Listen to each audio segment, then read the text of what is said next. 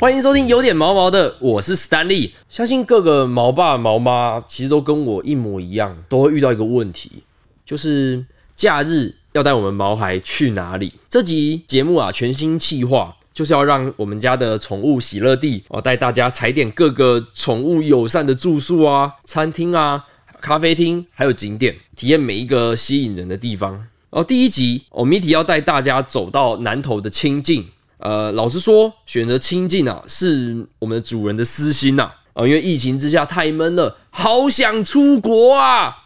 啊，首先啊，第一站我们直接就杀到了南头，check in 了佛罗伦斯度假山庄。OK，其实，在开始在选择民宿的时候啊，有一个五里坡民宿哦，云之铺哦，其实都在我们的清单里面躺了好久好久，就一直都很想去，不过。一直都没有找到对的时机啊，跟对的人，好，所以在这个时候，我们选择了佛罗伦斯度假山庄。我看它外观啊，满满的那个欧式建筑的风格啊，就那种庄园的建筑风格，就很像是走到那个意大利乡村的那种感觉，又有点像是在意大利北方连接那个阿尔卑斯山脉的那个多尔米提那边有一个小镇，我叫做欧尔提塞。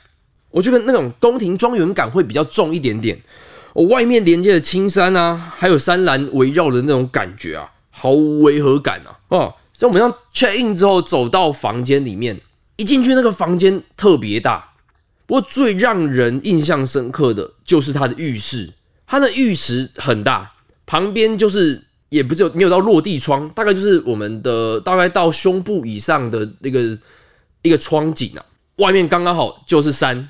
全部都是山，然后旁边有晚上的时候还有点雾气啊，然后就会让人家感觉有点神秘感。我很适合就是泡一下热水啊，然后那个喝杯哦英式红茶哦，让人家感受一下那边的气氛。我当当天呐，Mitty 也在旁边陪着我们泡澡，哇，特别舒服。啊，晚餐之后啊，我们准备要去赏星。我讲到赏心啊，大家肯定会直接想到像桃园的基国派那个老教堂啊，哦，或者是说阿里山的柱山车站、小叶园的观景台哦，这类的一个观景名胜地方哦。不过，这次我们要选择的地方，是在清境以上、合欢山以下的一个小地方。呃，这是嗯，就是往着合欢山上面的那个路程开啊，大概二十分钟的左右的路程，来到一个观星秘境，叫做暗空公园。那一下车啊，一抬头啊，马上忘却烦恼，没有一丝光害，看星星太美太美了，一整片的星星啊！哦，如果说你要赏星啊，又又怕人挤人，热门景点人挤人啊，不不不不妨把这个景点。放到你的口袋名单吧。不过讲到这边啊，我必须要自首一件事情，就是我们在做功课上面其实做了一点有一点小失误，我们太克谁了。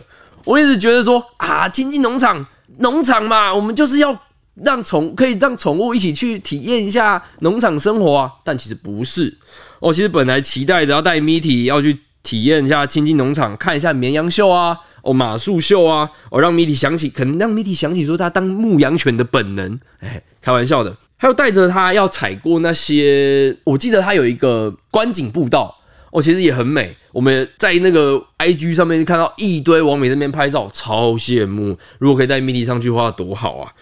不过啊，其实亲近农场也是为了。他们农场内的动物的健康考量啦，所以才做下才下说禁止带宠物入园的这个规边。哦，下山后啊，我们规划要去吃个王美咖啡厅。哦，其实本来在美食上啊，我们已经做了不少功课了。本来想要全部都踩点啊，带着 Mitty 全部都踩点。哦，不过最后因为路程的关系啊，原本考量的胡子怪物咖啡店啊，哦，像饮茶，最后都。因为路程的关系，我们把它排在下一次的行程。我们最后啊，选择一间在清境里面评价非常高的一个甜点店哦。它的位置大概就是在主要干道上，然后旁边就是老英格兰庄园的小巷子里面。沿着路走进去，我就会看到一个藏身在巷弄类的一个甜点店。它也是属于比较老式的那个外墙的风格啦。旁边就是青山白云，吼！如果手里拿着一杯饮料，抱着 Mitty，一口再接着一口吃的那个他们最招牌的柠檬塔哦，他们招牌是柠檬塔，特别好吃。我想吃下去之后，你真的想要外带三五个回家。我吃的甜点啊，旁边映入眼帘就是哦青天白云，还有满满谷的翠绿啊，真的是超级梦幻。真心推荐哦，有到亲近游玩的朋友们。我不如把它规划在你的行程当中啊！这集啊两天一夜的 Miti 出游中就介绍到这边啊！如果有任何推荐的行程啊，宠或者宠物友善的餐厅啊，或者宠物餐厅，哦，可以在底下留言或私讯 IG 让我们知道，我们带着 Miti 啊一一都踩点，然后再介绍给大家啊！如果喜欢我们的内容，欢迎订阅我们，顺手给我们个五星好评。有点毛毛的，每周一五准时更新。我是史丹利，我们下次见，拜拜。